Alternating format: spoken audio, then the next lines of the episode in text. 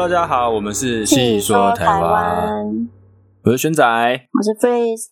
好，那我们上一集是讲关于郑成功地名传说的故事，那我们这一集呢，就是来讲斯卡罗，也就是罗妹号事件。哦，八月十四号哈，斯卡罗即将上映了哈，大家应该很期待这部今年哈算是比较重要的台剧，来讲解一下斯卡罗。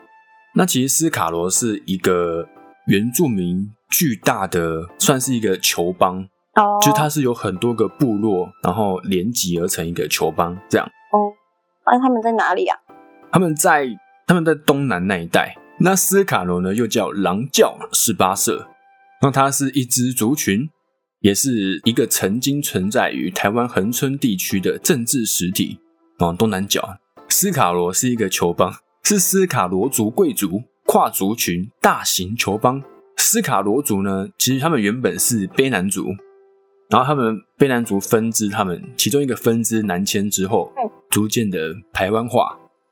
那他们的他们这一支卑南族，他们的武力强大，而且善用巫术。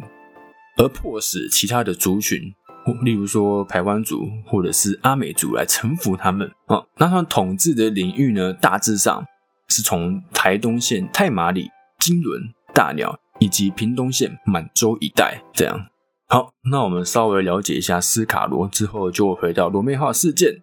因为其实斯卡罗光斯卡罗这一个族群就很多的故事了哈，所以我们今天就稍微提一下，让大家知道，哎，这个族群是怎样。那之后我们就来兼主轴，好来讲罗妹号事件。那在清朝的时候，美国有一艘商船叫做罗妹号。那这个罗妹号呢，它从广东的汕头港开往辽宁的牛庄港，在路途中经过台湾海峡的时候，遭遇大风大浪，也就是台风，然后就漂流到屏东的七星岩，触礁，他们船沉没。那十四名的遇难船员就被迫在狮龟岭，也就是今天恒春垦丁附近，他们这边海岸登陆。那遇难的船员呢，因为误闯斯卡罗台湾族的领地，被误认为侵略者，所以呢就遭到原住民的武力攻击。那船长约瑟呢，与他的妻子梅西，还有其余的手下，总共十三人遭到出草杀害。哦那刚刚说到他们呃有十三人遭到出草杀害，那有一个幸免的水手哦，他是越籍的华人，他逃到高雄，然后向当地的清廷官府报告。好，那清朝政府呢，当时是以熟番跟生番来划分为原住民的。那斯卡罗呢，他们这个领域是被分为生番那边的，所以说他们就用无法管辖生番的地哦，以不规划的理由，他们不愿意介入这个事件。就是他们美国人，因为他们美国商船然后被原住民误杀的事件，他们不愿意介入。那清廷官员，他们地方官员就以以藩治藩、以夷制夷的观念，企图消极的处理。而且他们在台湾的地图上面就明显的标出官权不及的藩界线，也就是说，他们这个界限以外的，他们就是管不到的地方。这样，嗯，那以访辽到鹅銮鼻为台湾族的领地。不在管理的范围，所以他们以此作为借口不受理此事。那美国呢就决定自行处理这件事情。那美国在厦门的领事哈叫李先德，这是他的中国名字，叫李先德。听到这个消息之后，他就赶来台湾。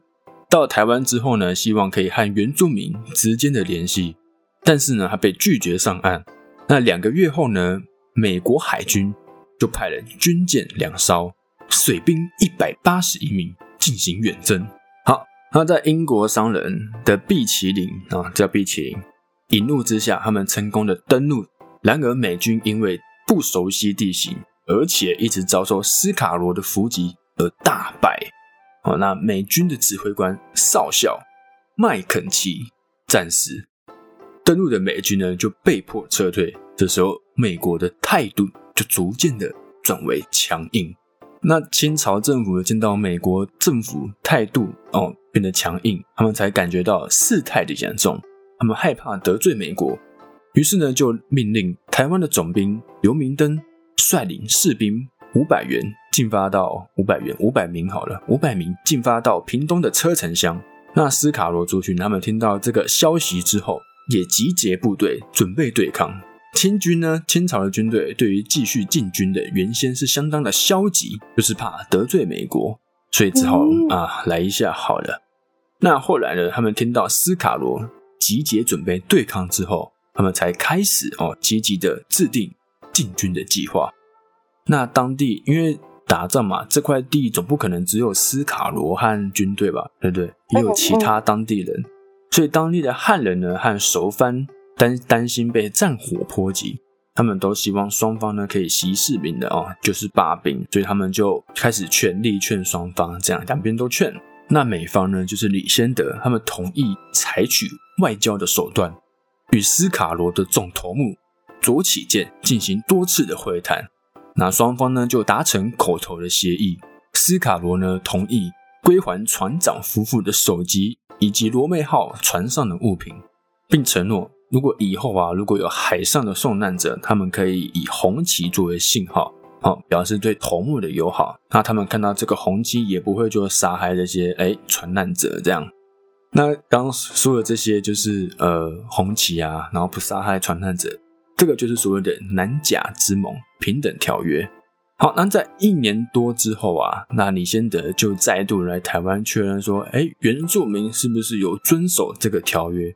因为当初只是口头上的协议而已。哦，，对，那在二月二十八号，就是隔一年的二月二十八号，与左起间再度会面，与那个斯卡罗的总头目嗯再度会面。嗯嗯嗯，他们这时候双方才正式签订了南甲条约的书面协议啊。罗妹号事件呢，就这边正式的告一个段落。好，那这斯卡罗这个剧不知道会把这个事件怎么演哦？听说有十二集。那这个事件是这样。好，那其实这个罗妹号事件呢，造成很大的影响，那就是之后的牡丹社事件。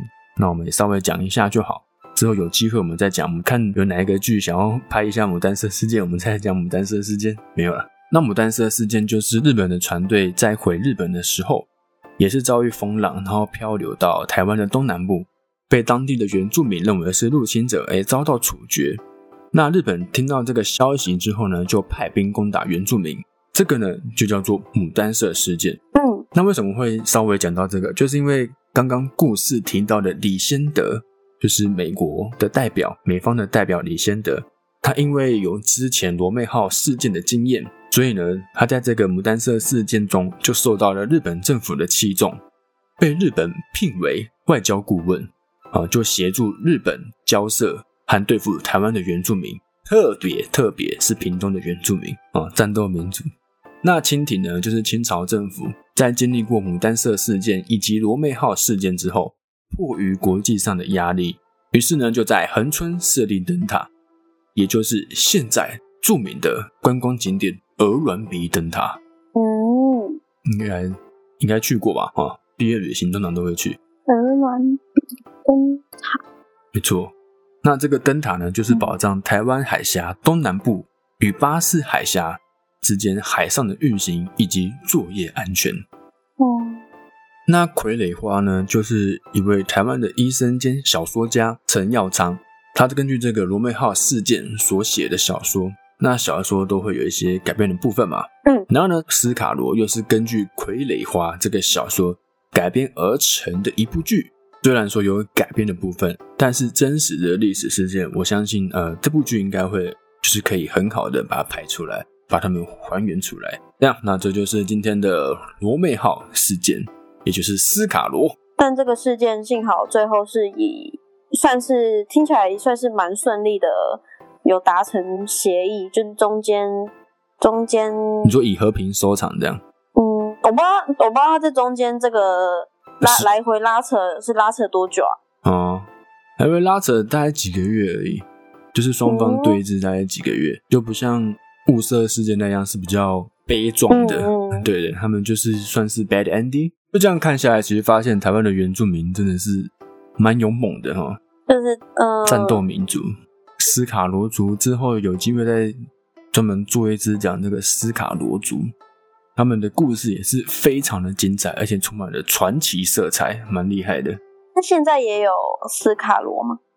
斯卡罗族呢，他在一九零四年日本的就是日治时期的时候，为了实施地税改正，哦，他们就让这个斯卡罗球邦给解体了。这样，哦，所以斯卡罗，因为它原本是一个大型球邦嘛，所以以如果讲斯卡罗的话，他们是没了。但斯卡罗里面的族群，他们部落都还在。哦哦，对就是这个盟，这个结盟没了。对对，就这个球帮没了，但是他们的族群都还在。哦，哦，好，那我们这个 podcast 的节目目前有在各大平台上架，像是 KKBox、Spotify、Apple、Google 这些平台。那还有我们的 IG，呃，中文就是细说台湾，那英文是台湾 Story，然后 Dash 这样。